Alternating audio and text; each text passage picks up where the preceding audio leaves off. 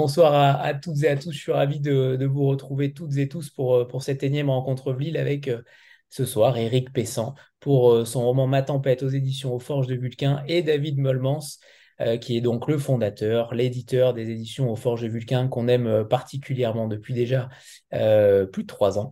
Et on est ravi que, que vous continuiez l'aventure avec nous, David et, Éric. Et Éric, on avait déjà reçu une première fois pour son ouvrage Jeunesse. Euh, dans la gueule du loup aux éditions École de loisirs. Alors, on va commencer euh, déjà par euh, aussi parler de votre relation à tous les deux, puisque c'est un premier roman hoché aux Forges de Vulcain pour, pour Éric Pessan. Et en effet, une fois qu'on connaît, qu'on lit ce livre-là, on comprend évidemment les liens qui se tissent entre vous et, on, on, imagine à quel point c'était une facilité déconcertante que de prendre Éric Pessan aux Forges de Vulcain. David, j'aimerais que vous nous parliez de votre relation euh, à tous les deux, la parole est à la défense et à l'accusation, mais parlez-nous de votre relation et, aussi d'avoir euh, pris ce manuscrit-là euh, pour David dans la maison d'édition. Eric, je te laisse peut-être. alors, comment dire? Il se trouve qu'après des expériences chez des grands éditeurs, euh, avant, j'ai publié chez Robert Laffont. Si je me fais dans l'ordre, hein, les grandes maisons, c'était Robert Laffont. Ensuite, ça a été Le Seuil chez Fiction et compagnie. Ensuite, ça a été Albert Michel, puis Fayard. Euh, c'est des maisons où j'ai été à la fois euh, parfois très heureux et parfois très malheureux. Euh, parce que c'est grand, parce que les gens bougent beaucoup, parce que euh, à peine on s'installe pour travailler avec un éditeur, que l'éditeur est parti dans une autre maison, euh, il y a beaucoup de, il y a beaucoup de turnover. Enfin voilà. Donc c'est euh, et puis très vite on peut se retrouver orphelin sans aucun éditeur. Et très vite aussi, euh, on se retrouve noyé dans une masse qui avance perpétuellement. Et et puis on n'a même pas notre quart d'heure de gloire warolien. On a nos, nos, cinq secondes parfois de gloire warolienne dans ces grosses maisons. Voilà. Et j'étais un peu lassé de tout ça, pour pour tout dire. Euh, pour travailler depuis très longtemps avec des grandes maisons et des petites maisons à taille humaine. Je pense euh, aux éditions du chemin de fer, je pense aux éditions de l'attente, euh, euh, chez Lanskin, enfin voilà, où j'ai fait des livres aussi à l'œil ébloui. Enfin bref, ce, sont des petits éditeurs avec qui j'ai une relation qui n'était pas cette relation un peu, anonyme chez les, chez grandes maisons. Euh, et je m'étais dit, quand j'ai commencé à travailler à la tempête, que je confierais ce texte à un, à un éditeur à taille humaine. Voilà, simplement. Et puis après, je me suis dit, bah qui? Et en regardant dans ma bibliothèque, et on, voilà, c'est devenu absolument évident que je proposerais d'abord à David. Euh, et non pas parce que mon personnage s'appelait David, ça c'est un hasard complet, mais c'était devenu évident que je proposerais à David. Ce que j'ai fait, et David a tout fait pour me le refuser, parce qu'il m'a dit Oh là là là là, euh, t'es habitué à des grandes maisons, euh, les forges, euh, c'est petit, c'est familial, c'est donc en fait il me le refusait exactement pour les raisons pour lesquelles moi je voulais publier chez lui. David? Oui, mais c'est simplement que d'une part c'est une très grande fierté d'accueillir Eric dans le catalogue. je pense qu'il y a beaucoup de choses intellectuellement, artistiquement, euh, qui nous lie, particulièrement sur le texte euh, euh, ma, tempête. Mais c'est vrai que moi, je ne suis pas issu de l'édition, donc la manière dont les forges fonctionnent au quotidien, c'est parfois assez différent d'autres maisons. Et je voulais pas qu'il y ait de déception ou de ou, du moins en fait je, pense que souvent quand il, peut y avoir des tensions dans l'édition c'est que le contrat initial n'était pas clair et que donc euh, il faut tout de suite clarifier euh, les, contrats, l'engagement que euh, moi je peux prendre, les promesses que je peux tenir, les promesses de moyens et les promesses de résultats, c'est pas la même chose. Je dis souvent que je ne fais que des promesses de moyens, jamais de promesses de résultats. et, voilà. Et puis c'est vrai que on s'est rencontré avec Eric sur ce texte et puis sur sa démarche euh, d'auteur. Euh, c'est une grande fierté. En fait, le, euh, le texte dont on va parler aujourd'hui, c'est un texte qui... C'est une belle façon de rentrer dans le catalogue des Forges, parce que les Forges, c'est une maison qui sont l'héritière d'une troupe de théâtre étudiant qui s'appelait le Tiers Théâtre, dont beaucoup de membres, dont moi, sont sortis quand ils ont atteint autour de 30 ans parce que euh, euh, c'est une vie assez difficile d'être euh, comédien ou, ou de travailler dans le théâtre. C'est-à-dire, c'est soit ça marche pas, soit quand ça marche, on voit plus trop sa famille parce que on est un peu à droite, à gauche.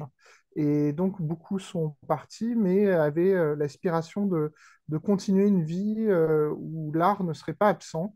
Et donc, les, cette, cette intuition théâtrale s'est retrouvée dans, la pratique éditoriale.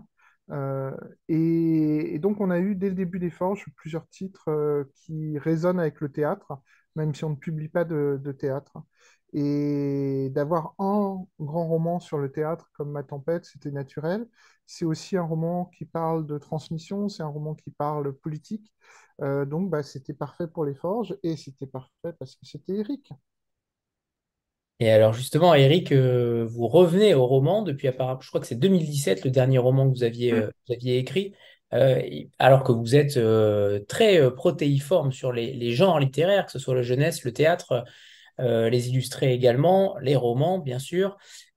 pourquoi avoir décidé justement Est-ce que c'était de cette urgence politique, cette urgence manifeste politique aussi? On, on parlera peut-être de la sémantique de de ce roman-là aussi sur la, comment vous le qualifiez concrètement, mais est-ce qu'il y avait une urgence pour vous à parler euh, de ce texte en tant que roman et non pas comme essai? Alors, il y, avait, un désir, il y avait un désir de retrouver le roman. Voilà, genre, euh, la dernière fois que j'avais écrit un roman, c'était donc 2017, euh, hein, la nuit du second tour, chez, chez Albert Michel. depuis, j'avais écrit deux gros textes hybrides qui ont été publiés chez Fayard, le Quichotte autoportrait chevaleresque et Qui verrait la terre de loin, qui sont des livres qui sont à la fois des romans, mais qui sont à la fois des essais, qui sont à la fois des autobiographies, puisque je suis narrateur de ces deux livres-là, qui sont à la fois des fictions, puisque dans le premier, je dialogue avec Quichotte, et dans le deuxième, je pars sur une autre planète, euh, ce qui ne m'arrive pas dans la vraie vie. Euh, donc c'était des formes un peu, voilà, un peu, un peu, un peu complexes. Et là, je suis, très content que Fayard les ait acceptés et d'avoir pu faire ces deux livres-là avec Fayard. Mais euh, mais le, le, le, roman, le roman jeunesse, en fait, euh, euh, satisfaisait complètement ma soif de roman. En fait, voilà, je, je publiais des, des, livres, des romans à l'école des loisirs qui étaient destinés à des grands adolescents, qui étaient aussi beaucoup lus par des adultes. Euh, et, euh, et j'avais pas envie de. Voilà, pour l'instant, je, je l'avais mis un peu entre entre parenthèses, le genre romanesque pour adultes, le roman vieillesse, je sais pas comment on dit, euh, roman général, de littérature générale. Et, euh, et en fait, en fait, le désir est revenu petit à petit, tout simplement, euh, tout simplement parce que je suis incapable, quand je prends une décision, de la tenir très longtemps. Euh, je suis, euh, voilà, le désir, le désir de roman est revenu petit à petit. J'ai aussi ces dernières années beaucoup retravaillé avec le théâtre, donc euh, euh, cette idée de, de, parler du théâtre dans un roman euh, était en train de, enfin voilà, tourner dans ma tête. Et puis, et puis j'avais envie de, de, de, vraiment de parler du, rapport d'un père avec ça, avec son enfant. Je savais pas si ça serait une fille, un fils, peu importe. Euh, mais j'avais envie de, parler de ça aussi. Et, euh, tout ça, et puis je voulais pas faire, un récit autobiographique à ce sujet. Et tout ça fait que brusquement, c'est devenu évident, et je me suis dit, j'ai envie d'écrire un roman. Voilà. Et donc, me j'ai, euh, commencé à travailler à ce texte euh, sachant que ça serait un roman, que ça serait une fiction. Euh, enfin voilà, la définition du roman, hein, celle du Petit Robert, hein, œuvre de fiction qui décrit l'évolution psychologique d'un personnage. Voilà, un roman très traditionnel. Et, euh, et j'étais, euh, voilà, c'est venu comme ça en fait. C'est venu très lentement et à un moment c'était évident, il fallait que j'y aille et j'ai foncé en fait. Et alors, comment est arrivée cette, euh, cette quête euh, de, de la tempête de Shakespeare, que vous prenez, là où vous prenez appui sur, sur, sur le roman tout entier? Qu'est-ce qui a déclenché euh, cette volonté déjà de cette œuvre et ensuite d'imbriquer, de faire cette mise en abîme constante entre David et la tempête? Alors, à partir du moment où j'ai décidé que j'écrirais que, sur le théâtre et que j'écrirais sur la transmission, voilà, cette, cette, idée de la tempête euh, de Shakespeare racontée à ma fille euh, est arrivée tout de suite. Hein. Euh, Shakespeare, tout simplement parce que c'est une période qui m'intéresse beaucoup, cette articulation fin 16e, début 17e siècle, euh, m'intéresse énormément. C'est une période que j'avais déjà explorée avec le Quichotte précédemment. Il faut savoir que Shakespeare et Cervantes sont strictement contemporains, que Shakespeare a priori avaient lu Cervantes et certainement pas l'inverse, puisque le théâtre de Shakespeare n'était pas, exporté. Ils sont tellement euh, contemporains qu'ils sont, euh, morts euh, à la même date, mais pas le même jour. Et ça, j'explique pourquoi dans, le livre, parce que ce, ce détail là m'amuse. Mais c'est une période qui m'intéresse beaucoup. C'est une période où, je trouve que Cervantes, le Quichotte, c'est le premier roman moderne. Shakespeare commence à écrire des pièces parce que les théâtres s'installent en tant que tels, c'est-à-dire des scènes avec, avec des possibilités d'avoir d'avoir des centres, de pouvoir monter des décors, de, pouvoir avoir des premiers effets spéciaux si on veut. Avant, on jouait le, on jouait le théâtre euh, sur les places publiques. Là, on commence à le jouer dans des lieux qui sont euh, spécialement conçus pour jouer le théâtre. Euh, donc, c'est une invention du théâtre moderne, c'est une invention du roman moderne. Donc, tout ça fait que cette période m'intéresse énormément. J'ai commencé à réfléchir vraiment très concrètement à cette histoire-là pendant la pandémie aussi. Et Shakespeare, à l'époque de Shakespeare, et, il y avait en permanence la peste, venez, repartez, revenez, repartez à Londres. Et la première chose qui se passait lorsque la peste arrivait à Londres, c'est qu'on fermait les cafés et les théâtres, les lieux de, promiscuité où les, lieux où les gens se, se croisent et peuvent, peuvent propager plus facilement, se contaminer plus facilement. Donc il y avait ces éléments-là. Et après, quand je me suis dit que, que ça serait Shakespeare, pour moi, c'était évident que ça serait la tempête pour deux raisons. Parce que dans la structure même de la tempête, euh, je voyais une manière de la réactualiser en, en en faisant la structure propre de mon livre. La tempête, hein, pour aller très très vite pour ceux qui n'ont pas lu, hein, c'est l'histoire de Prospero qui a été exilé, euh, qui était duc de Milan. Il a été euh, il a été viré du trône par son propre frère qui a pris sa place et exilé sur une petite île quelque part en Méditerranée avec sa fille Miranda. Donc cette espèce de rivalité entre deux frères, ça me donnait une structure, une structure pour mon roman. Voilà. Et le dernier élément, euh, cette tempête, c'est le premier texte que j'ai lu de Shakespeare. Je l'ai lu euh, adolescent euh, parce que j'avais lu quelque part que un film que j'adorais, La planète interdite, des années 60 de science-fiction, était une adaptation SF de La tempête de Shakespeare. Je me suis dit, ouais, c'est vachement bien, donc le texte doit être pas mal. J'avais lu La tempête pour ça. Et, euh, et c'est un texte qui m'a accompagné, que j'ai relu régulièrement avec diverses traductions. Euh, donc voilà, toutes ces éléments ont fait que euh, je voulais parler de, façon concrète et pas abstraite. C'est-à-dire que si, je, mettais euh, si je mettais en scène d'une certaine façon un metteur en scène de théâtre, il serait en prise avec un texte et ça devenait évident que ce texte serait la tempête de Shakespeare. Alors, ce qui est très intéressant aussi, c'est que vous avez, j'imagine, euh, dû euh, faire de nombreuses recherches parce qu'on apprend beaucoup de choses, que ce soit sur le théâtre ou, ou, que ce soit sur Shakespeare, et que les citations que vous insérez du texte euh, initial ont été traduites par vous-même. Et ça, c'est intéressant aussi. Vous dites que vous avez fait le choix de sacrifier le verre au sens. J'aimerais savoir oui. quelle raison, parce que c'est quand même très intéressant aussi. Euh, vous vous excusez auprès des, des spécialistes, je crois.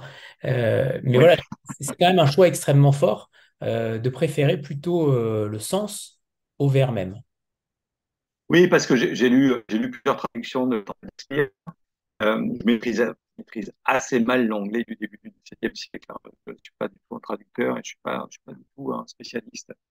Mais souvent, quand, quand je travaille sur un texte, j'aime bien repartir de la version d'origine. Euh, J'ouvre une petite parenthèse. La première fois que je me suis retrouvé confronté à ça, c'est pour un, un, livre qui n'existe plus, qui s'appelait Au Télémasque, qui était une commande qui avait été faite par une maison d'édition, Cécile Defaux, à des écrivains de passer un an avec un ouvrage de l'embarquer partout avec eux pendant un an et de raconter ce que ça fait de s'emballer toujours avec ce livre-là. C'est un livre évidemment important. Et c'est une collection dans laquelle tout le monde avait des, des références très sérieuses. Je me souviens d'un premier texte, c'était Philippe Forest qui parlait de, qui parlait de Proust. Voilà. Et moi, j'avais décidé de, jouer le jeu et de prendre un roman important de mon adolescence, c'est le Shining de Stephen King.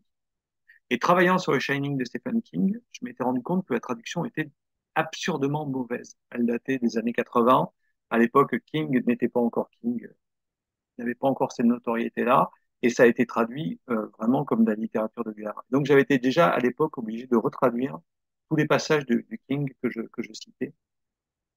Et je sais que ces temps-ci, là, il y a une nouvelle traduction du Shining qui paraît enfin, ça a été enfin retraduit.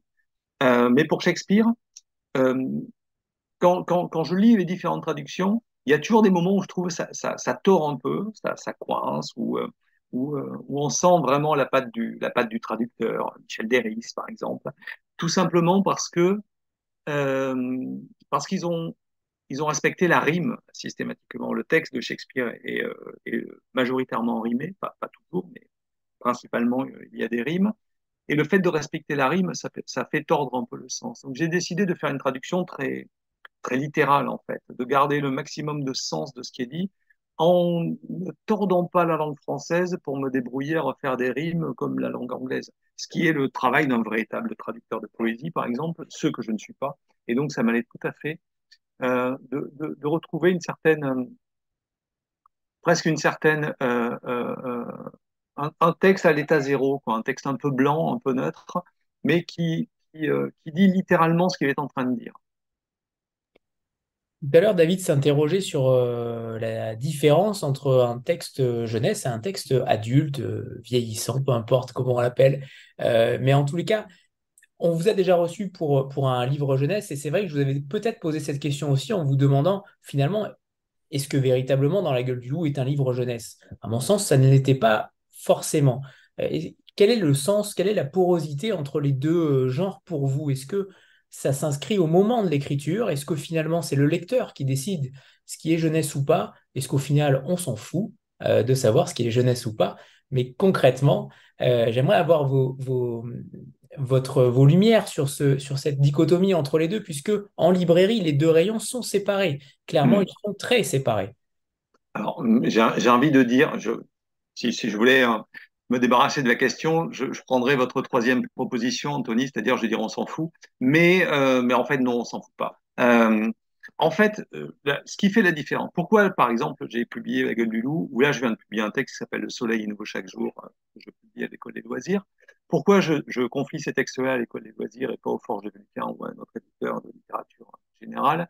C'est parce que j'ai envie qu'ils soient principalement lus par des adolescents. J'ai envie que quelque chose dans ce contenu-là euh, s'adresse directement aux adolescents. Les adolescents iront plus facilement, euh, j'imagine, vers un texte publié par l'école des loisirs que vers un texte publié par les forges de En tout cas, les gens qui vont demander aux adolescents de lire les textes, les professeurs, les bibliothécaires ou les libraires jeunesse, iront les voir ce texte-là à l'école des loisirs plus qu'au Forges de Bucaire.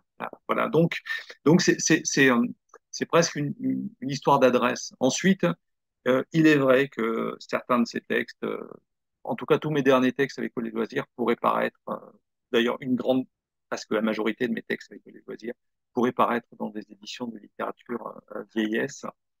ça ne choquerait personne. Je les écrirai pas différemment. Il n'y a pas une grande différence d'écriture. C'est, c'est, Est-ce que c'est un rapport au, au, vocabulaire, par exemple? Est-ce que vous non, êtes... non, non, non, non. Non, non, c'est ni en rapport au vocabulaire, ni en rapport. Mon, mon tout premier roman euh, en jeunesse, qui était, euh, qui s'appelait Plus haut que les oiseaux, qui était l'histoire d'un garçon qui avait plongé quelqu'un dans le coma en faisant une immense connerie. Euh, il commençait à comprendre euh, ses actes en lisant euh, Crime et châtiment de Dostoïevski. Donc c'est même pas par rapport aux références, c'est par rapport, c'est pas par rapport au vocabulaire. C'est c'est c'est vraiment c'est vraiment une adresse. À qui je parle? Voilà, à qui je parle, à qui je m'adresse en faisant ça. Euh, et c'est pareil pour le théâtre. J'écris du théâtre adulte, entre guillemets, j'écris du théâtre jeunesse. Quand j'écris un texte jeunesse, euh, j'ai envie, de, j'ai envie de me dire qu'il y aura des adolescents dans la salle et ces, ces adolescents dans la salle, ils recevront ce texte-là. Voilà, tout simplement. David, est-ce que tu veux intervenir? Tout à l'heure, on se posait la question, mais, ça peut être intéressant de savoir euh, si, si, tu... Est-ce que tu vois, après, sur Ma Tempête, euh, autre chose qu'un livre adulte, finalement? Alors, euh, y a, y a, ma réponse, elle est double, mais je vais vraiment faire une réponse d'éditeur et pas nécessairement de lecteur et encore moins d'auteur, parce que je suis pas auteur. Euh, c'est que euh, l'édition a quelque chose de très, très euh, concret qui va être que les. L'édition, c'est, on appelle parfois ça la chaîne du livre, c'est-à-dire qu'on est solidaire d'autres acteurs qui ont chacun leurs propres contraintes. Euh, ce qui est important, c'est que chacun perçoive que ce sont des contraintes et pas euh, des idéaux. C'est-à-dire qu'un libraire euh, jeunesse, il va avoir du mal à vendre un livre à des adultes. Euh, c'est une contrainte, euh, c'est pas un idéal, mais c'est une contrainte qu'il faut accepter pour, pour travailler d'une certaine façon. Euh, je pense que du côté des forges, j'essaye surtout de publier des textes qui me plaisent, euh, ce qui fait que parfois en termes esthétiques, on va dire que leur sens esthétique excède un peu le rayon où ils sont. Euh, donc, par exemple, euh, il y a beaucoup de textes des Forges qui sont à la fois en littérature générale et en littérature de l'imaginaire.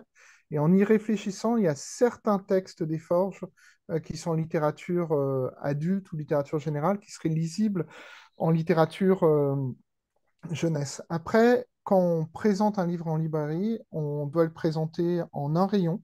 La manière dont est organisée la chaîne du livre fait qu'on ne fait pas ce qu'on appelle une double implan- implantation parce qu'il y a trop de livres en librairie. Et donc, si un éditeur arrive en disant Je veux que ce livre soit dans trois rayons différents dans votre librairie, le libraire dira euh, Non, mais il faut laisser de la place aux autres. Quoi. Voilà. Donc, euh, ce qui peut arriver, c'est que parfois, le libraire va déplacer un livre, euh, c'est-à-dire se rendre compte que, d'après son expérience de lecteur en tant que libraire, il aura plus de facilité à vendre tel livre dans un autre rayon. Ça, ça arrive, sachant que ça n'arrive que dans certains types de librairies. Dans les grandes librairies, c'est plus dur à mettre en place. Et dans les enseignes comme Fnac et Cultura, c'est quasiment impossible de faire ces, ces changements ou de les faire à l'échelle nationale, en fait. Euh, donc pour moi, ma, tempête, c'est difficile à dire au sens où euh, euh, j'apprécie toujours le, le style d'Éric qui est toujours quelque chose de simple, d'élégant, de poétique, d'un peu espiègle. Et c'est la même voix que je retrouve quand je lis ses romans jeunesse. Donc c'est bien la même esthétique, mais c'est vrai que je comprends ce qu'il veut dire par l'adresse. Alors pour moi, l'adresse, c'est pas simplement ce qui vient après le texte, c'est-à-dire le passage du livre au texte, euh, du texte au livre et euh, du livre à la commercialisation. Mais c'est vrai qu'à 95% ou 99%, euh, d'un point de vue esthétique, les textes me semblent souvent interchangeables. Enfin, du moins dans, dans le cas d'E- d'Éric. Mais, mais j'ai pas prévu, par exemple, de lancer de collection jeunesse pour l'instant. Euh, même si, euh, bah, alors après, Eric, il est à l'école des loisirs, il est très heureux là-bas et j'ai pas enfin, je m'entends très bien avec eux, donc euh, voilà. Euh, Claire Duvivier va aussi publier en jeunesse à l'école des loisirs. Euh, Gilles Marchand a travaillé avec Rajo. Euh, Alexandra Kochelli qui a travaillé avec Robert Laffont en jeunesse. Euh, donc, euh, D'où ma question, d'où ma question, parce qu'en effet, c'est là où je voulais en venir. Il y a quand même beaucoup d'auteurs chez toi qui ont cette double casquette, euh, et c'est intéressant de voir que euh, j'ai l'impression que tu t'adresses peut-être de plus en plus à un public euh, aussi un petit peu plus jeune pour les faire venir, notamment entre euh, la réalité et l'imaginaire, parce que le texte Ma Tempête, il est d'une euh, d'une réalité implacable d'un côté, mais de l'autre, il y a quand même un imaginaire, une poésie qui euh, compense aussi tout cela. Et c'est ça qui est intéressant. ah, pour moi, c'est Ouais. vraiment un texte. Pardon, vas-y, Eric. Non, non, vas-y. Je, je, je- j'intercale juste une remarque. C'était que quand, quand moi j'étais adolescent, les littératures de l'imaginaire étaient des littératures qui étaient uniquement dédiées aux adolescents. Voilà. Mm. il n'y avait pas d'adultes qui lisaient les, les littératures de l'imaginaire. En gros, on lisait deux, de la science-fiction euh, ou de la SF, un des contents du hard rock, et une fois qu'on grandissait, c'était fini. Voilà. Euh, et, euh, et maintenant, euh, heureusement, ces, ces littératures de l'imaginaire ont, ont largement explosé le cadre de, de littérature euh, euh, réservée à l'adolescence. Voilà. Et, et on voit très bien comment, euh, comment euh, euh, après le, après le polar dans les années euh, 70, euh, la, la science-fiction et le fantastique sont devenus, on sont pris au sérieux et sont devenus de la littérature générale et, et pas de la littérature de genre. La preuve, on retraduit Stephen King maintenant. Voilà. Euh, et et, et c'est peut-être ça aussi, cette perméabilité-là, qui rend euh, le, le jeunesse adulte ce- ce- cette, distinction euh, de plus en plus floue. Et je crois que c'est une bonne chose. Voilà. Je, me tais, David, à toi. Non, mais tu as mieux répondu que moi, mais deux, petites remarques. C'est que là où la, Ma Tempête, c'est un texte très forgesque, euh, c'est que c'est à la fois un texte, ça, ça réconcilie en fait deux aspirations contradictoires en apparence des forges, qui est d'avoir un propos politique, mais sans attaquer frontalement les gens sur la question politique, c'est-à-dire revenir à une forme de politique où euh, on fait rentrer tout le monde dans la discussion. Donc c'est un texte qui, par son réalisme, est politique, mais c'est un texte qui est aussi un manifeste pour l'imaginaire. Donc c'est un texte qui fait parfaitement sens en littérature générale, euh, c'est-à-dire euh, y a pour l'art d'imaginaire, ça serait pas logique de le mettre chez eux, et pourtant c'est un manifeste sur les pouvoirs de l'imagination.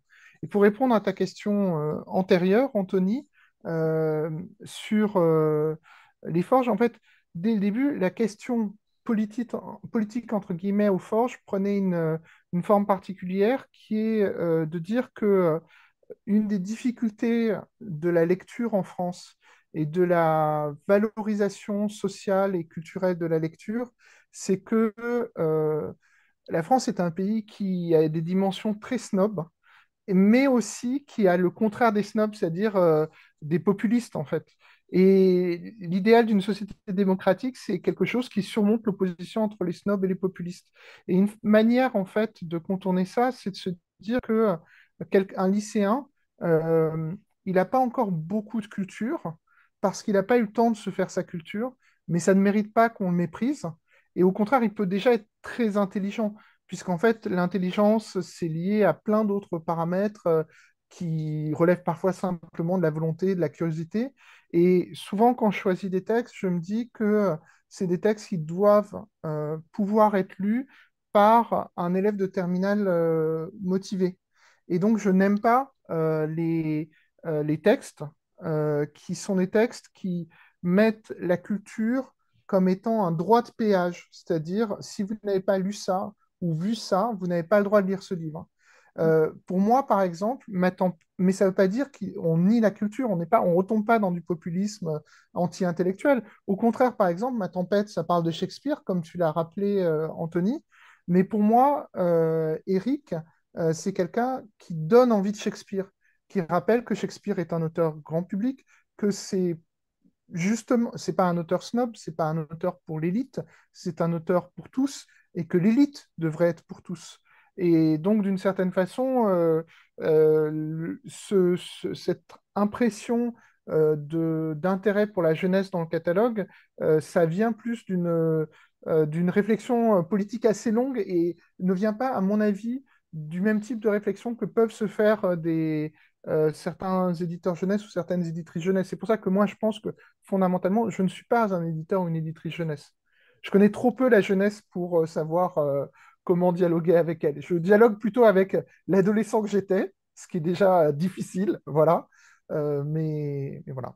Et je vois qu'il y a une question. Oui, et ça se, ça se sent en effet à, l'évocation de, ce que tu dis. Sandra. Oui, bonsoir tout le monde, bonsoir euh, Eric et bonsoir David. Euh, j'avais une question pour Eric par rapport justement à, à édition et aux nombreuses maisons d'édition que vous avez pu côtoyer, qu'elles soient grandes, petites, de jeunesse euh, ou d'adultes. Euh, c'est euh, effectivement le témoignage de votre, de votre écriture protéiforme, mais est-ce que, est-ce que d'après vous, ça a eu un impact aussi sur votre, votre créativité de, côtoyer différentes maisons d'édition? Est-ce que parfois ça a pu motiver certains, certains textes aussi? Est-ce que ça a créé des envies et puis lesquelles et comment ça a enrichi votre, votre Oui, oui, complètement, hein, complètement parce que, parce que justement, euh, je me suis toujours senti très libre dans mon écriture. Et, et, et le fait de, quand je commence un texte, d'une certaine façon, je me dis pas, attention, il faut que ça soit un roman traditionnel pour que je présente un éditeur de roman traditionnel. Et si je fais venir Don Quichotte à l'époque contemporaine, et si je dialogue avec Quichotte, qu'est-ce que ça va être? Qui va, qui va vouloir d'un truc pareil? Je, pars toujours du texte, du désir d'écrire, et je, trouve l'éditeur derrière. Voilà. Et puis il y a des éditeurs qui me font confiance. Je sais que des éditeurs m'attendent. Je sais que des éditeurs me, tendent la main. Et, euh, et ça, c'est assez formidable. Voilà. Pour moi, c'est vraiment une très, très, très grande liberté. Euh, et puis il y a des rencontres, il y a des rencontres totalement formidables. Un jour, j'ai écrit une pièce de théâtre qui s'appelle Dépouille, qui, se passe dans un funérarium avec des gens qui passent autour d'un, autour du corps. C'est la chose la plus drôle que j'ai faite de ma vie. Je, vous promets que c'est drôle. Les, les, gens passent autour du, autour de, du corps qui est présenté et discutent entre eux, voilà. Et ils discutent. Il y a des, il y a des passages polyphoniques, il y a des solos, il y a des, des trios, et puis il y a des, il y a des moments où je où j'ai écrit une, chorégraphie, voilà, juste les mouvements. J'écrivais des mouvements comme une, comme des, des, des, scènes où il n'y aurait qu'une didascalie. Pour moi, c'était vraiment du théâtre, c'était formidable. Je vais envoyer plein d'éditeurs de théâtre qui m'ont dit Ouh là là, votre truc, c'est pas du théâtre. Bon. Euh, à l'époque, je publiais chez Fiction et Compagnie au Seuil, je présente chez Fiction et Compagnie au Seuil, qui me, qui me répondent c'est bien, mais ça vient trop tôt, euh, alors que je venais juste de publier un autre livre chez eux, ça vient trop tôt, faut pas encombrer. Euh, donc c'est très bien, mais on va pas le publier. Bon, et donc ce texte, j'avais envie d'en faire quelque chose. Et en fait, je l'ai publié en épisode sur euh, un site, un site internet, et tous les dimanches, à l'heure de la messe, à peu près, j'habitais derrière une église à l'époque, donc dès que ça sonnait, je mettais, un épisode en ligne. Et puis un jour, les éditions de L'attente, c'est comme ça que, je les ai rencontrés, que, je connaissais, qui étaient basés à Bordeaux. J'avais un, immense respect pour leur travail éditorial et je pensais que les intéressait absolument pas parce que j'étais vu comme un auteur, comme un romancier et puis comme un auteur dramatique. Euh, les éditions de L'attente m'envoient un petit message en me disant votre magnifique poème sur la mort. Vous avez un éditeur papier pour le, pour le publier, voilà. Et et donc, ça a été le premier livre que j'ai fait avec, avec L'attente. Le cinquième est sorti au printemps dernier. Euh, et ça a été le début d'un compagnonnage. Et le fait de travailler avec l'attente, d'une certaine façon, ça m'a donné une liberté euh, d'aller plus vers, euh, vers le poème, euh, que je j'avais envie de le faire, mais je me sentais un peu un peu illégitime pour le faire. Voilà. Et euh, et c'est et tout ça, ça a toujours été des rencontres à l'école des loisirs quand j'ai quand j'ai d'abord publié des romans. J'avais envie d'écrire du théâtre jeunesse, je l'avais jamais fait. J'ai rencontré à l'époque Brigitte Smajda qui, qui dirigeait la collection théâtre, cette magnifique collection théâtre de l'école des loisirs. Et euh, je lui ai fait lire un texte et puis euh, elle m'a convoqué dans son bureau euh, et on l'a lu à deux voix comme ça. On s'est fait toutes les répliques, tous les tous les rôles et puis à la fin elle m'a dit bon, en effet c'est bien, je le publie. Voilà. Et, et elle m'a autorisé à me dire que je pouvais le, grand cadeau que m'a fait Brigitte, ça m'a autorisé à me dire que je pouvais écrire du théâtre pour la jeunesse aussi. Donc toutes ces rencontres, évidemment, elles sont précieuses. Et en tout cas, ça me permet, quand je quand j'attaque quelque chose, quand, j'ai une envie d'écrire, d'y aller à fond. Et après, je me dis, il y a bien un éditeur qui va qui va qui va aimer ça. Et là, je, travaille très concrètement sur quelque chose qui est très lent, qui dont, je ne parlerai pas, mais qui a quand même un pas euh, dans les littératures de l'imaginaire, parce que maintenant que j'ai un pied au forges de Vulcain, David va pas se débarrasser aussi facilement que de moi. On en est ravis. Alors, c'est, on va revenir sur ma tempête parce qu'il y a, il y a beaucoup de choses à en dire, il y a beaucoup de thématiques aussi, alors que le livre est plutôt court, mais on a l'impression que c'est très foisonnant, notamment sur le rôle d'un auteur. Et je vous cite euh, page 13, où vous, euh, vous êtes euh, ferme sur la position d'un auteur. L'auteur n'était pas encore le génie romantique habité par la nécessité, ne déviant pas de sa tâche, plutôt le besogneux serviteur de mille exigences. L'époque moderne voudrait des écrivains libres et guidés par leur seule volonté créative.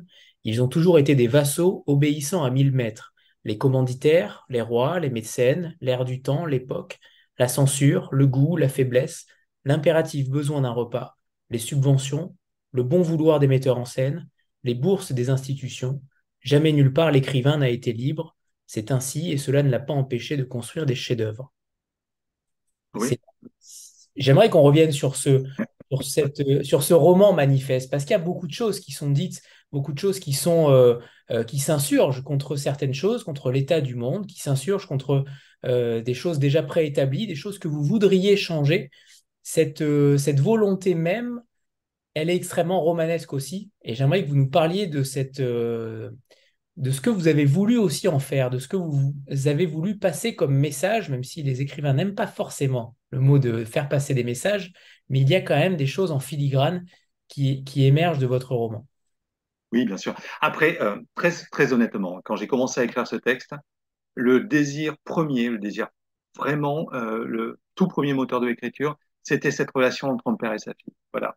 Euh, J'ouvre une petite parenthèse autobiographique que je vais refermer aussitôt. J'ai écrit ce, texte-là au moment où le, trois, le, troisième et dernier de mes enfants quittait la maison. Je n'ai plus d'enfants à charge. Ils vivent leur vie. Ils sont plus là. Et j'avais envie de, de replonger dans ces moments de jeu que j'avais euh, avec mes enfants quand ils étaient tout petits, etc. Voilà. Donc il y, avait il y avait un truc un peu nostalgique sur retrouver cette petite complicité. J'ai des rapports avec mes enfants, c'est super, ils sont adultes et c'est super d'avoir des rapports avec des enfants adultes, mais retrouver cette, cette complicité du jeu où le, où le gamin, euh, il prend euh, un tube d'encre de Chine, un tube de gel hydroalcoolique et puis il commence à faire, euh, il commence à jouer entre, entre eux. Je vais te noircir, ah, mais moi je l'aimerais tout. Voilà. Il y avait, il y avait, il y avait cette envie de, de, de, de, retrouver ça. Ça, c'était, ça, c'était la première idée. Ensuite, il y avait cette envie d'injecter du théâtre. Il y avait ce désir de parler de, de, de, piquer à Shakespeare la structure de la tempête. Euh, et une fois que tout ça s'est mis en place, euh, évidemment, le monde contemporain, il est là, il est présent, et donc il, a, il est rentré directement dans, le texte.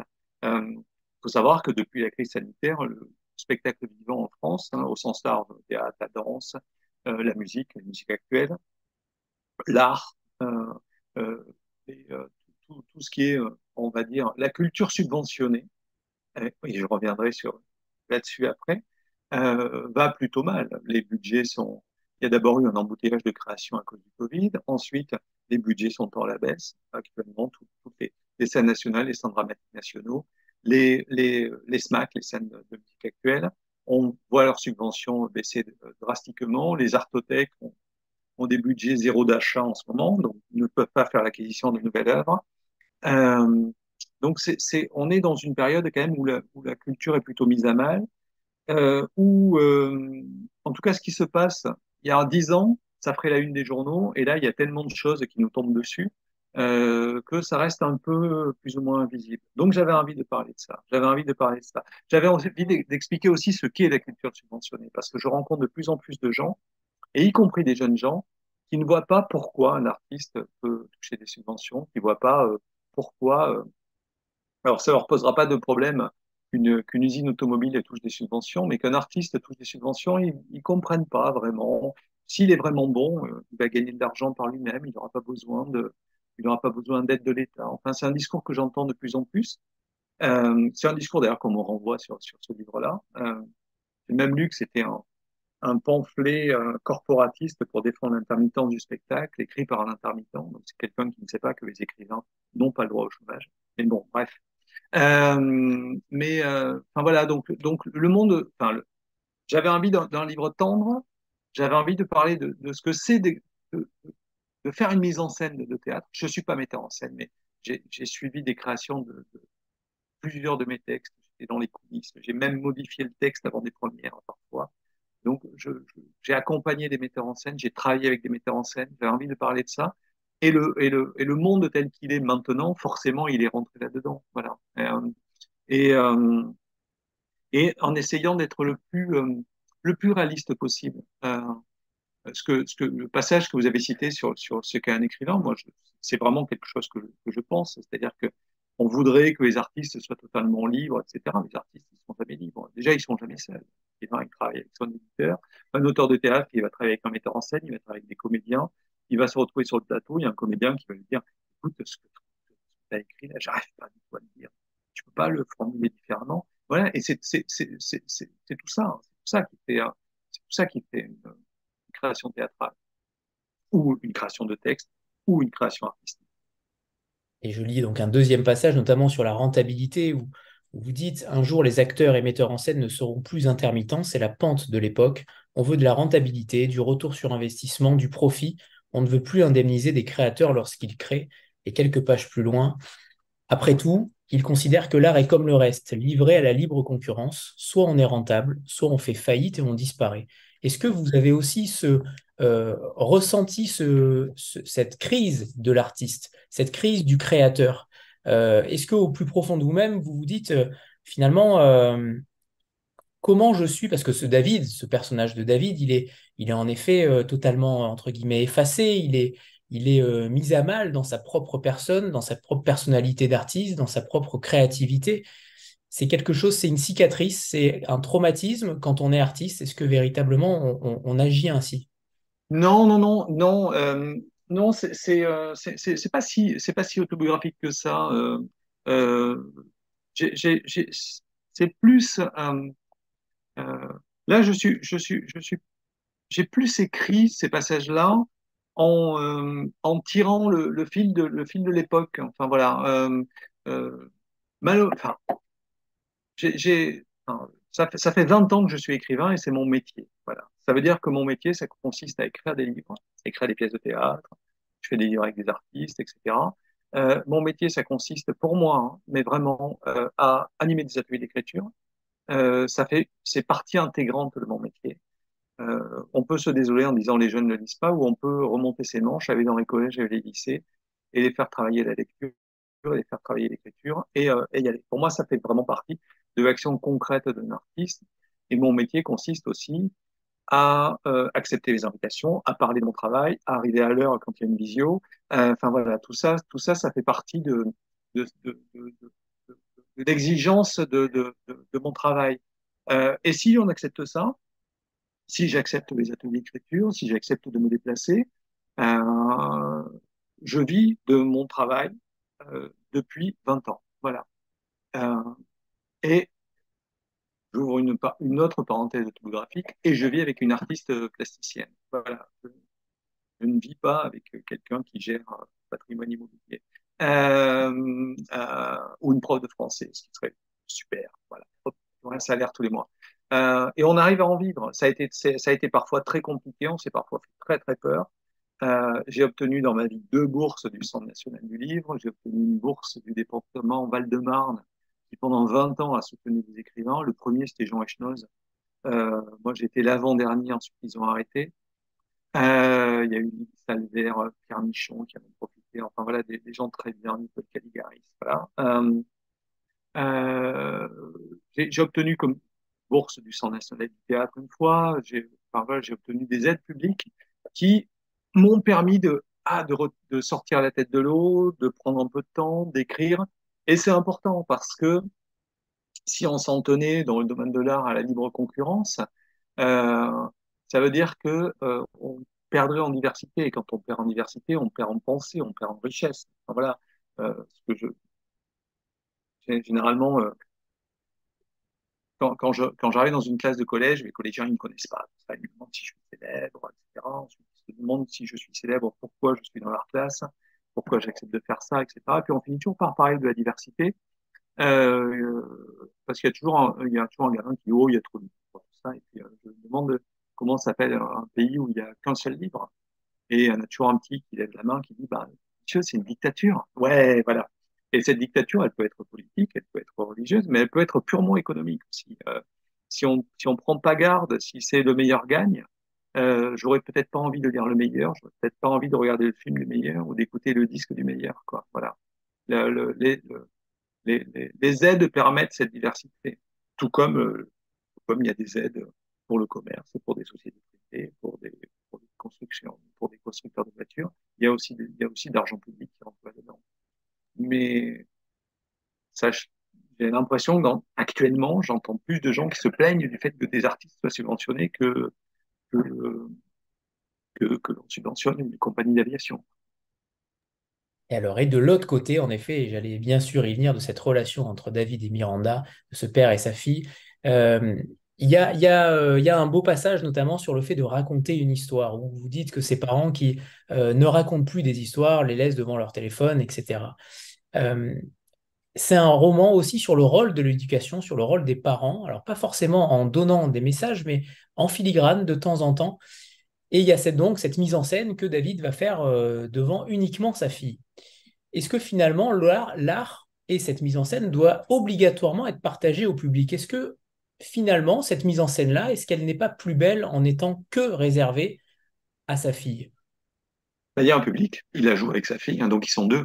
Euh, moi, l'art pour soi et que pour soi, sans, jamais euh, les gens qui, euh, me disent ah la maison d'à côté il y a un peintre et c'est formidable ce qu'il a fait mais il a jamais montré un tableau à qui que ce soit moi j'y crois pas. Enfin, l'art ça se partage. Mais ça le partage ça commence à deux. Enfin voilà. Donc donc oui l'art on, écrit pour avoir des lecteurs on, fait des mises en scène pour avoir des spectateurs on fait de la musique pour avoir des auditeurs et donc le, partage est essentiel dans l'art mais le, le, mais le partage c'est pas forcément remplir des zéniths hein, encore une fois le partage ça commence dès qu'il une personne en face. Donc oui, oui, David va partager, va partager cette, mise en scène non aboutie de, de, la tempête avec sa fille. Et ils vont faire feu de tout bois avec des avec un ours, etc. Euh, et d'une certaine façon, racontant la tempête à sa fille, il raconte sa propre vie aussi, sa propre vie de créateur. Et peu importe si elle oublie, si elle n'entend pas, si elle, si elle, si elle ne pas, etc. Peu importe, euh, ils vivent une, une, chouette journée tous les deux. Et ça, c'est ça, c'est le plus important. Cette gamine, quelque part dans sa tête, elle aura un souvenir d'avoir vécu une chouette journée avec son père. Il était vaguement question de théâtre, il était question de vieux trucs euh, anglais qui se passe en Italie, mais ça, peu importe si, si elle ne se rappelle pas des détails de la tempête. Elle aura vécu un chouette moment avec son père. Et ça, c'est essentiel. C'est aussi, voilà, c'est là où je voulais revenir, c'est que c'est un roman sur peut-être euh, un retour aux sources, un retour aux racines de partage aussi entre, entre personnes de la même famille. Alors, mm. en effet, là, c'est un, un, un, père et sa fille, et c'est vrai qu'aujourd'hui, on a de plus en plus de mal à trouver du temps euh, pour ses enfants, à trouver du temps de partage. Et c'est aussi, j'ai l'impression, une, une, très belle leçon sur, euh, en ce sens-là. J'ai l'impression que vous avez voulu revivre ça, vous l'avez dit tout à l'heure sur votre, votre, votre enfant qui est parti. C'est une sorte de nostalgie qui, euh, qui revient. Oui, après, on n'est pas dans une famille idéale parce, parce que David est un frère et, ça. Et, euh, et, et c'est l'horreur. Mais, mais oui, oui, le, partage, enfin, je sais pas, pour moi, ça a toujours été évident que j'ai lu des histoires à mes enfants, que j'en ai inventé, que, j'ai brodé sur des histoires, euh, que des fois ils avaient des livres qui me plaisaient pas, donc je faisais semblant de leur lire, mais je leur racontais une autre histoire à la place. Euh, je les ai amenés au théâtre, je les ai amenés euh, voir des voir des concerts, etc. Et pour moi, c'était essentiel, ça fait partie de mes valeurs. J'ai construit ma vie autour de l'art, euh, donc euh, c'était euh, c'était absolument essentiel que, mes enfants vivent de l'art. Et puis voilà. Et et, ils ont été comme tout, comme tout enfant normal. Dès qu'ils entraient dans un musée, ils ne pouvaient plus, ils poussaient du hurlement, ils voulaient sauter par la fenêtre. Euh, ils supportaient plus d'aller voir des spectacles et d'aller au théâtre. Et, ils ont eu des périodes de rejet complet où, où, ils ont décidé de plus jamais lire un livre de leur vie. Donc c'est normal, voilà. J'ai des rapports normaux avec, avec mes enfants. Euh, je, reste convaincu que, en tout cas, ils ont goûté au livre, ils ont goûté au musée, ils ont goûté au concert, ils ont goûté au théâtre. Et dans leur vie de, jeunes adultes maintenant, euh, euh, ils ont cette facilité-là de pousser certaines portes. Et à côté de Miranda, il y a quand même Anne, sa femme, euh, qui est très importante, c'est le moins qu'on puisse dire, puisqu'elle supporte la charge du foyer euh, totalement. Et ça, c'est plutôt aussi très intéressant parce que c'est rare dans ce sens-là euh, et je, trouve que vous l'avez mis de, fort belle manière. J'aimerais que vous nous parliez de cette relation-là entre David et Anne, et notamment sur le rôle du silence. Le silence que vous euh, définissez, en tout cas le narrateur définit, le silence n'est qu'un pansement à la blancheur trompeuse apposé sur une plaie, n'en finissant plus de puruler. Oui, parce que ces deux-là se parlent plus beaucoup. Alors là, on est, on est dans, je raconte une histoire, on est dans la fiction. Euh, David, euh, lui, euh, c'est un peu, c'est un peu laissé, le laisser abattre. Quoi. À un moment, il a, il a un peu perdu pied, il n'a pas pu monter euh, la mise en scène, il n'a pas pu créer sa, sa, sa, mise en scène de la tempête comme il aurait dû. Donc, il est, euh, il est un peu abattu. Euh, c'est Anne, qui est professeure de français en collège, qui fait tourner la marmite. Et elle, elle en a un peu marre. Et il y a un non-dit un peu dangereux qui s'installe entre eux autour de cette, situation-là. Voilà. Euh, là, c'est pas tant. Euh, euh, c'est quelque chose que j'ai que j'ai que j'ai vu chez, pas mal d'amis dont, dont l'un des deux uniquement est artiste. Il y a, il y a il peut y avoir des tensions, il peut y avoir des, des, des problèmes liés. Pour moi, c'est vraiment j'avais envie de parler de, de la vie d'artiste d'une certaine façon, et ça faisait partie intégrante de des difficultés vie d'artiste au sein d'un couple, lorsque juste l'un des deux l'est. Voilà, donc, euh, donc pour moi, ça serait, c'était, c'était assez important. Et, euh, et oui, je pense que le silence est toujours, euh, le, le, silence est toujours le, syndrome de quelque chose qui couve et donc qui éclatera un moment On est, on est bruyant par, des, par essence. Quand on se tait, c'est que ça va. Est-ce que à travers, euh, à travers l'écriture du roman, euh, pendant que vous écrivez, euh, comment vous étiez, dans quel état d'esprit vous étiez? Est-ce que on peut encore rêver en 2023? Est-ce que, Ouais. euh, parce qu'il y a quand même beaucoup de choses qui relient au rêve, à, à- à notre avenir dans ce roman. Euh, il n'est pas que sombre, et c'est ça qui est, qui est évidemment très intéressant. Il y a toujours cette petite part de lumière qu'on voit d'ailleurs à travers euh, la couverture d'Elena Vieillard, toujours de très très belles couvertures. Mais hum, la tempête n'est que temporaire finalement.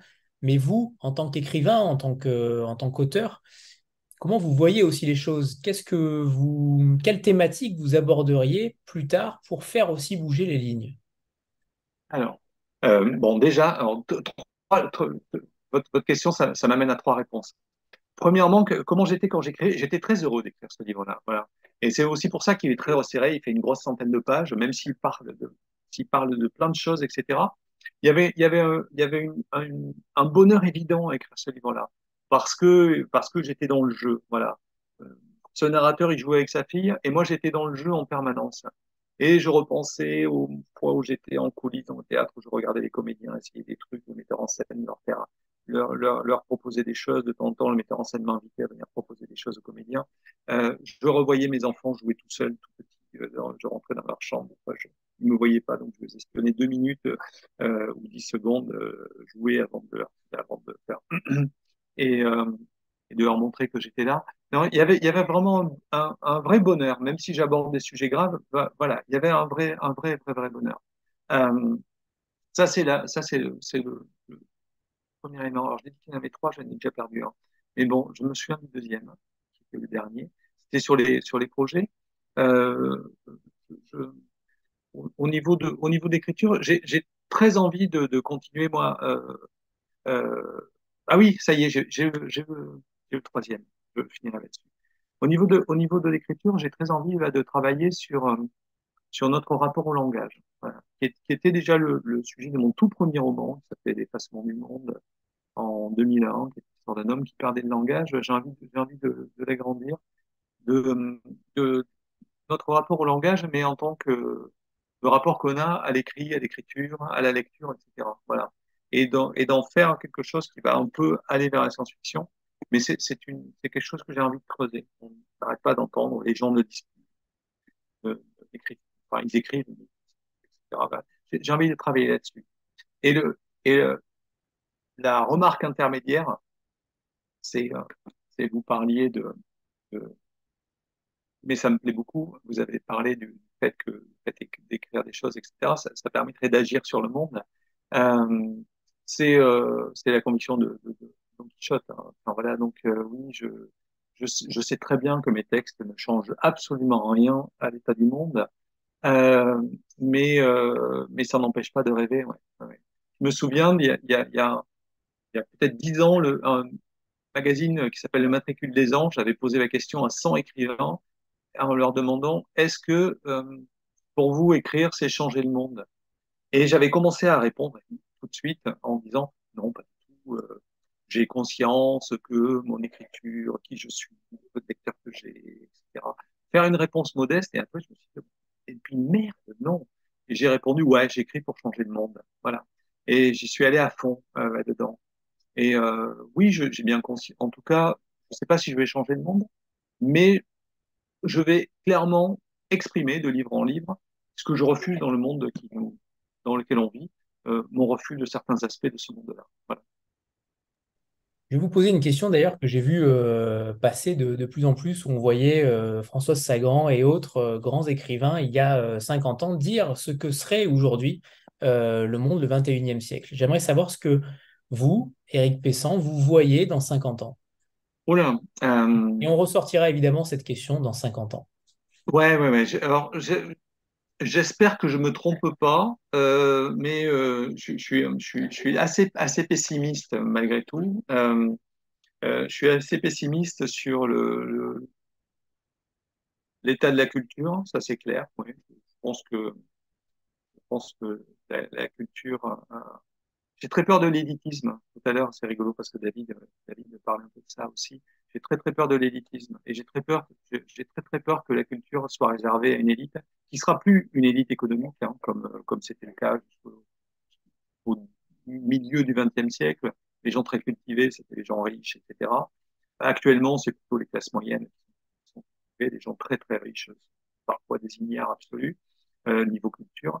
Mais euh, j'ai peur d'une d'une micro-élite extrêmement paupérisée euh, de gens qui aiment la culture. Voilà. Euh, j'ai peur d'un monde. Euh, en fait, j'ai peur, j'ai peur de que ça soit notre monde de là, encore pire dans 50 ans. C'est-à-dire que ça fait tellement de temps qu'on dit qu'on doit réagir, qu'on doit faire attention, qu'il faut que, ce n'est plus possible, que la Terre se réchauffe, qu'il faut agir pour le climat, que que la, situation israélo-palestinienne, il faut vraiment que les choses soient euh, s'apaise et, et, ainsi de suite.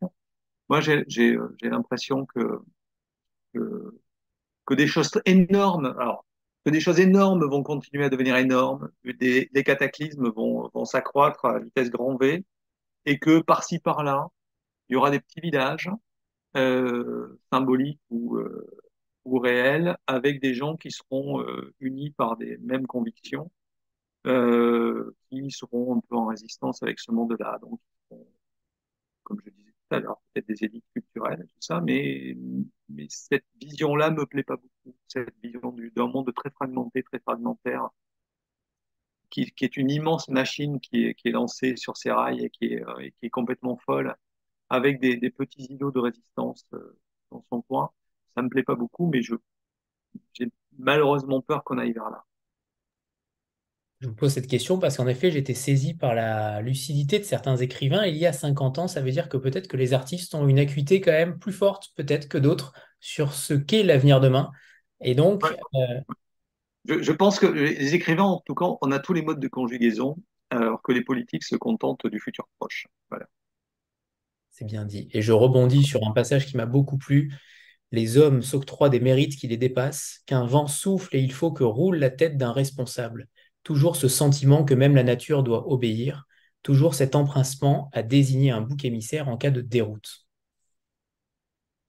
Je me souviens d'un président de la République qui a licencié le président de Météo France parce qu'il avait neigé et que Météo France ne l'avait pas prévu, par exemple. Voilà. Alors, est-ce qu'Éric, sans transition, est-ce qu'Éric, est-ce que vous pourriez nous lire un premier extrait euh, de votre livre. Oui, alors, alors du coup, j'ai couru, j'ai fait la mise à jour, donc je vais chercher mon livre. Ne bougez pas, il n'est pas loin. Et... Parfait. Et David, David, est-ce que tu veux, tu veux peut-être parler de ton envie aussi de publier Éric Pessan On sait que quand un auteur arrive dans les forges, évidemment, tu as envie euh, d'en voir plus. Est-ce que vous avez discuté aussi de l'avenir entre vous sur euh, les thématiques ou en tout cas la manière dont euh, vous vouliez euh, travailler ensemble? Alors, moi, je, suis un éditeur pragmatique, c'est-à-dire que je m'adapte aux auteurs. C'est-à-dire, j'aimerais euh, dire que j'ai une méthode, mais en fait, euh, chaque auteur des forges ou chaque autrice des forges arrive euh, avec sa manière de travailler et j'essaye de coller à cette manière. Donc voilà, mais on a parlé effectivement de l'avenir avec Eric et j'espère que l'avenir d'Eric est, est, aux forges. Mais il a, tout à l'heure, il a donner quelques pistes sur euh, son prochain texte, mais bon, on a encore le temps. Euh, donc, euh, je, reviens juste sur une petite chose qu'on n'a peut-être pas assez dit, c'est que un autre aspect qui, moi, m'a beaucoup marqué dans ce texte, c'est que j'ai des souvenirs, j'ai fait du. Quand j'étais en CP, quand j'avais à peine 5 ans, mes, mes, parents ne pouvaient pas me faire garder, donc ils m'ont casé dans un truc qui venait à peine d'être créé à Paris, qui s'appelait les Ateliers Bleus. Euh, c'était des, loisirs euh, organisés par la ville de Paris. Et j'ai fait du théâtre comme ça, alors à très forte dose, parce que je me suis tapé les Ateliers Bleus euh, 4 jours par semaine. Donc j'ai fait 1h30 de théâtre, voire 2 heures de théâtre par jour pendant tout, le primaire. Puis j'ai fait du théâtre après. Et j'ai des souvenirs de, de choses magiques au théâtre. C'est euh, parfois, il n'y a pas de décor, il n'y a pas de costume. Le texte est complètement embryonnaire parce qu'on va plus ou moins improviser. Et il y a un moment, c'est quasiment ontologique. Jusqu'à un point T, c'est des gens qui sont sur scène. Au-delà du point T, c'est les personnages qui sont là, la situation est là, et voilà, et c'est complètement magique. Et ce que je sentais en lisant le texte d'Éric, c'était quelqu'un qui avait vu ça, qui avait vécu ça plusieurs fois, et je me suis dit, ça sera fantastique pour les gens qui ont fait du théâtre et qui retrouveront ce souvenir de la magie du théâtre. Et euh, pour ceux qui ne connaissent pas cette magie, ça leur donnera un aperçu. Et donc, en ce sens-là, c'est aussi euh, un roman qui témoigne d'un aspect du monde euh, réel qui est en fait très très peu explicité. Très souvent, en fait, quand on a des textes qui parlent d'art, ils vont se concentrer sur autre chose que l'art. C'est-à-dire, dans les romans où on voit des romanciers, on parle de la vie sociale des romanciers, euh, on parle qu'ils boivent jusqu'à 5 heures du matin, euh, euh, qu'ils ont des, trucs là sous les coudes sur leur veste en velours, et voilà. Mais, mais on ne montre pas les œuvres que créent les personnages de fiction. Et là, ce qui est fantastique, c'est que c'est un texte sur l'art qui montre vraiment quelque chose qui se passe dans l'art qui montre aussi le monde social qu'il y a derrière, c'est l'aspect réaliste du roman. Voilà. Et c'est une autre raison pour laquelle je trouve que c'est un très très grand texte. on va faire une petite photo de groupe avant qu'Eric nous lise un extrait. Voilà, c'est l'heure. Parfait. 3, 2, 1. C'est bon, parfait. Eric, c'est à vous. je, lis, je vais, j'ai le droit de lire deux extraits? Un tout petit bout du début et un tout petit bout un petit peu plus loin.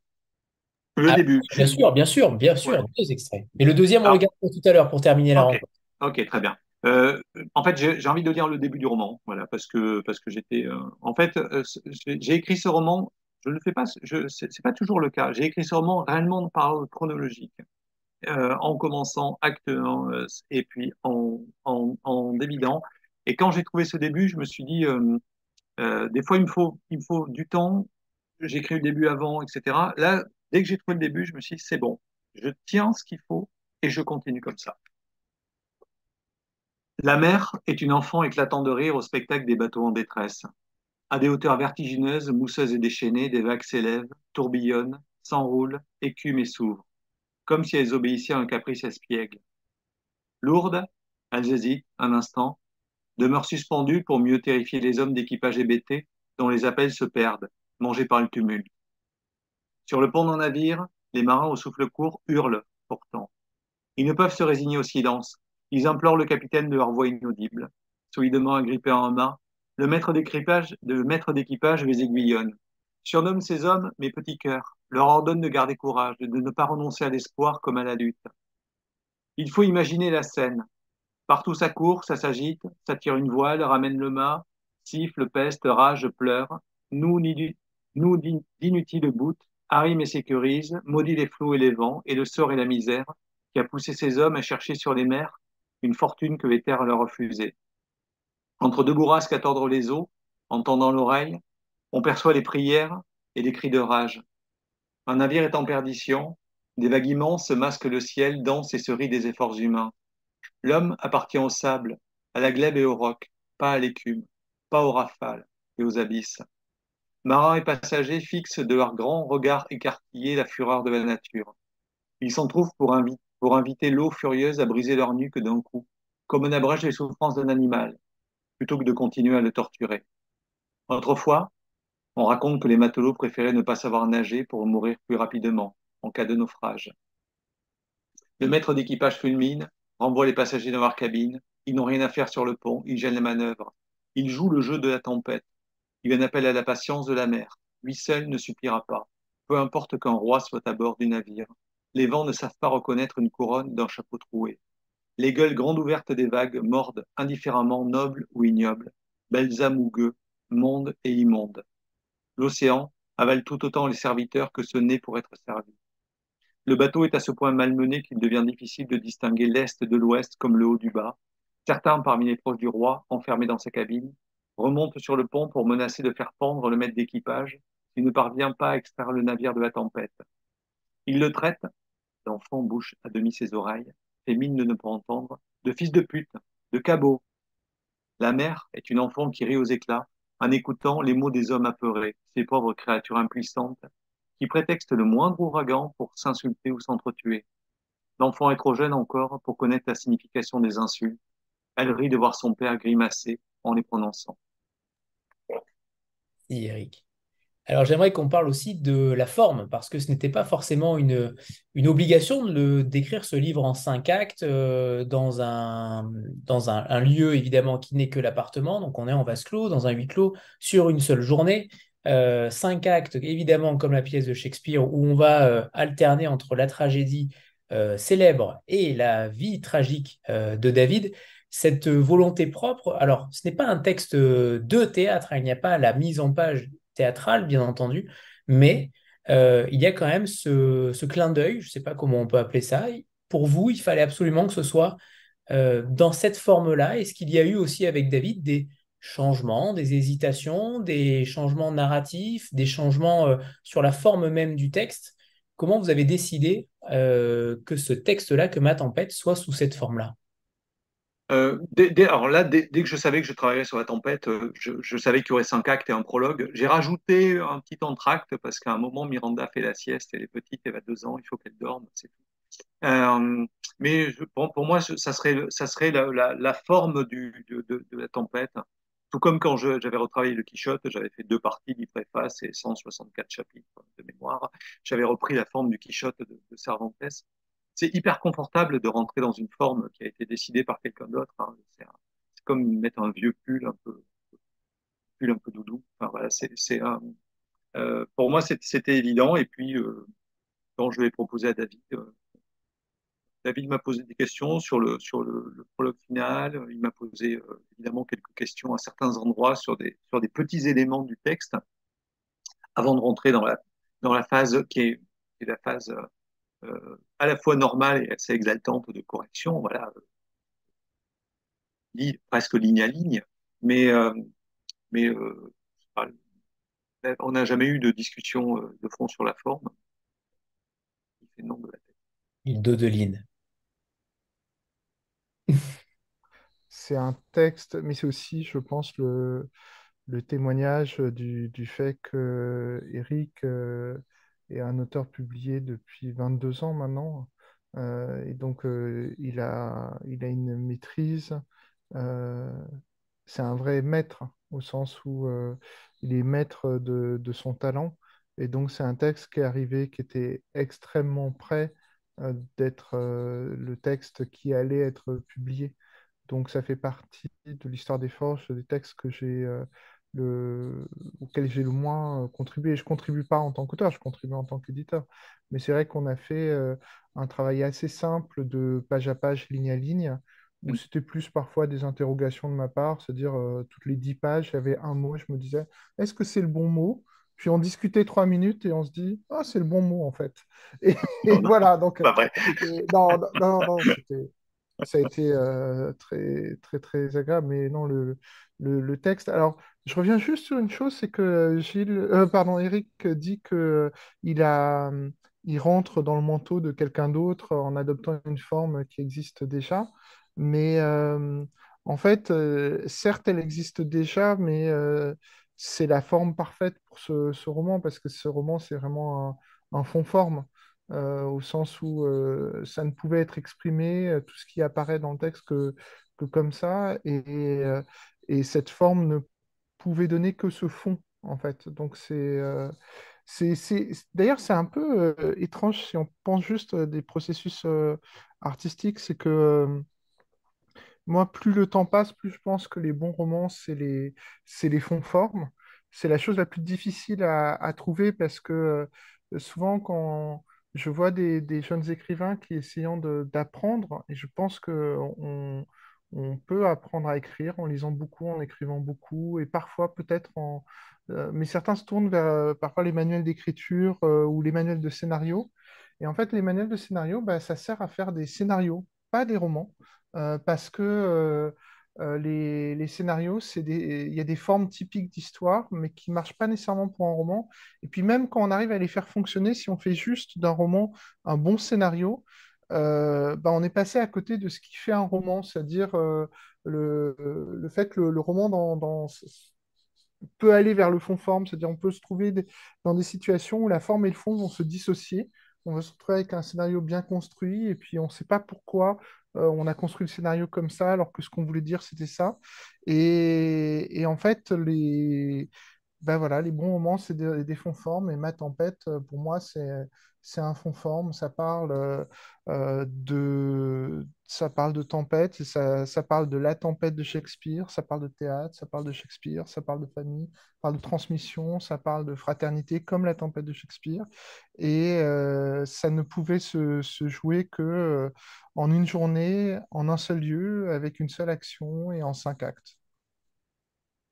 Et on l'imagine, on l'imagine parfaitement adapté au cinéma. En tout cas, je me suis déjà fait le film dans ma tête mais ça parle aussi de fiction en tant que telle. Et j'aime beaucoup quand les auteurs parlent de littérature, les parlent de fiction ou de leur propre rôle.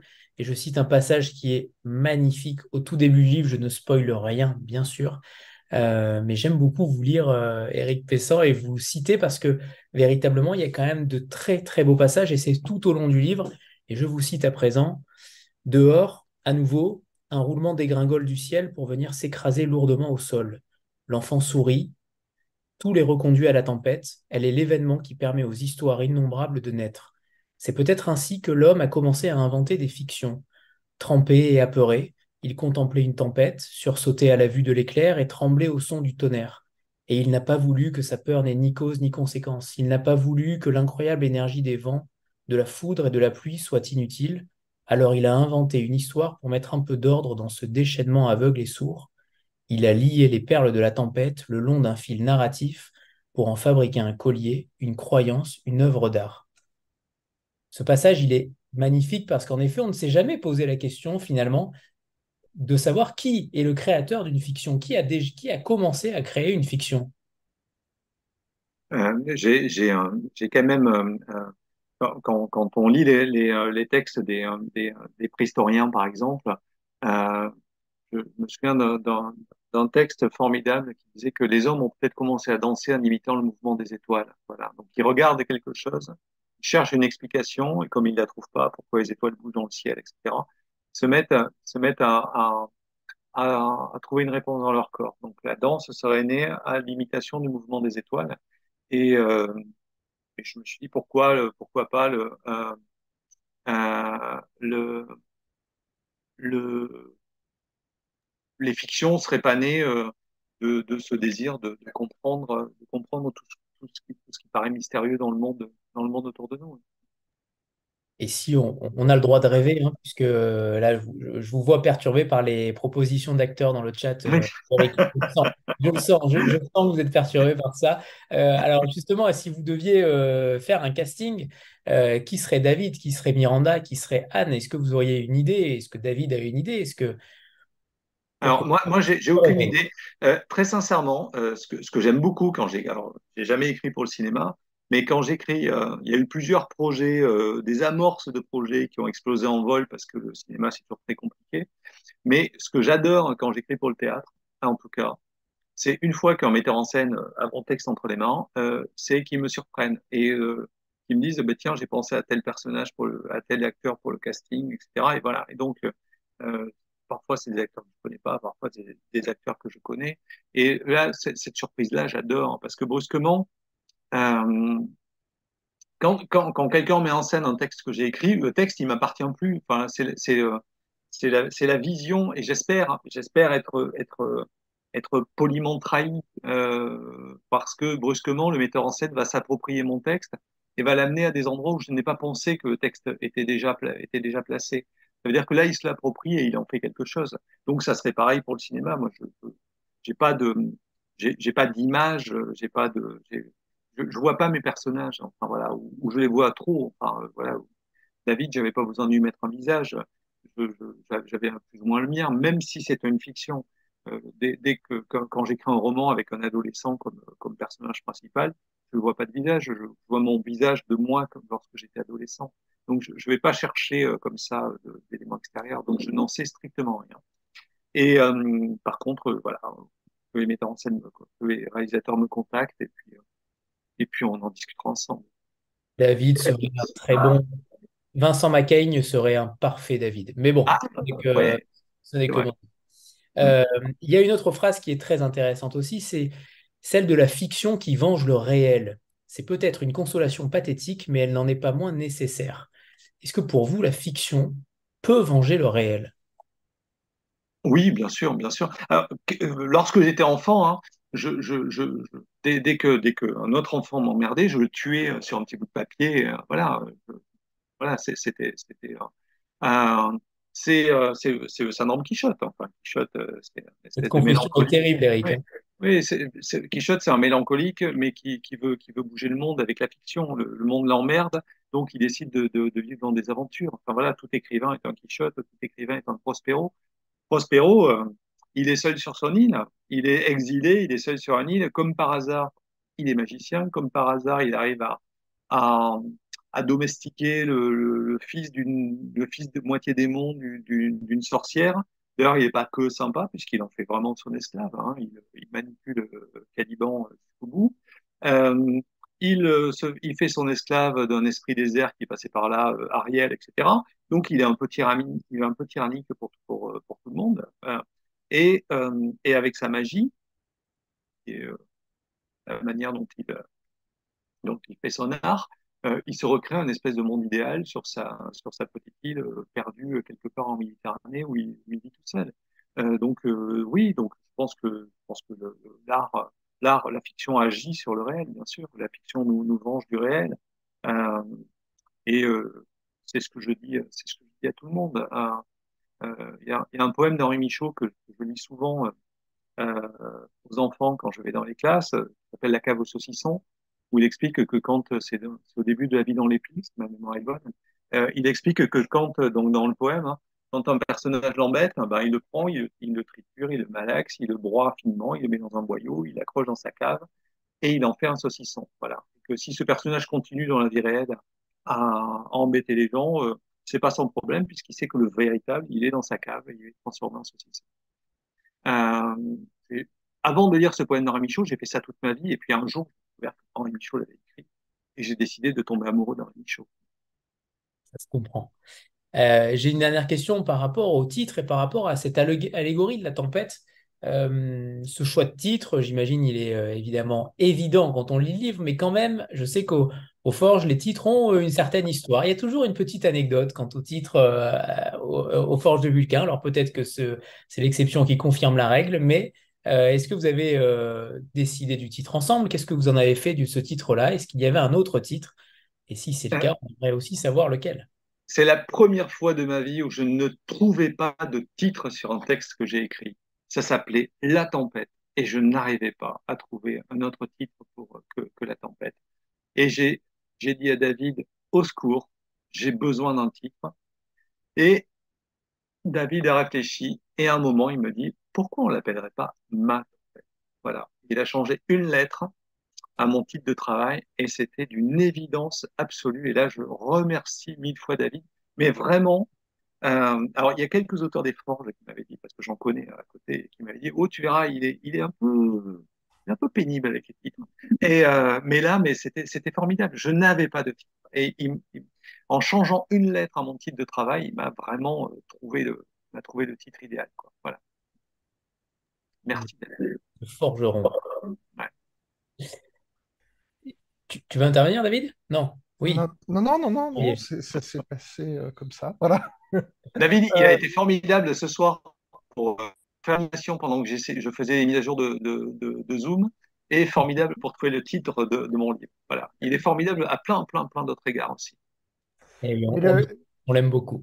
Le, texte était déjà superbe et en fait, pour moi, le, titre euh, était, était évident parce que euh, il fonctionne à tellement de niveaux. En fait, c'est être pénible, c'est simplement parce que quand on aime beaucoup un texte, on veut qu'il rencontre les lecteurs et les lectrices.